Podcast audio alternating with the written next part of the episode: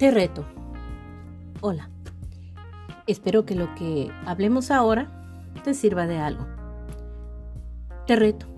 Te reto a que si eres de las personas que le gusta exhibir tu cuerpo, que le gusta exhibir lo que comes, que te gusta exhibir en las redes sociales, eh, a dónde has ido, dónde has viajado, te felicito.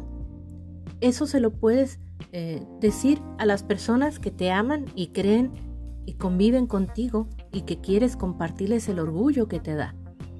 Pero si lo que quieres es demostrar una imagen de alguien que se cree superior, de alguien que quiere presumir, como decimos en México, algo que probablemente a lo mejor no existe.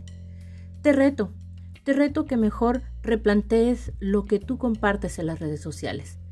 Te reto a que lo que compartas sean cosas que edifiquen, cosas que dejen un buen sabor de boca, cosas que promuevan valores, no tu imagen, porque luego te quejas si la gente te falta el respeto por cómo te vistes, por lo que haces, por lo que dices.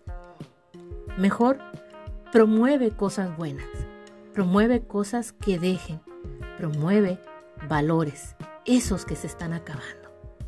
Eso es lo que debemos de compartir, cosas que nos estimulen, que nos reten a ser mejores personas.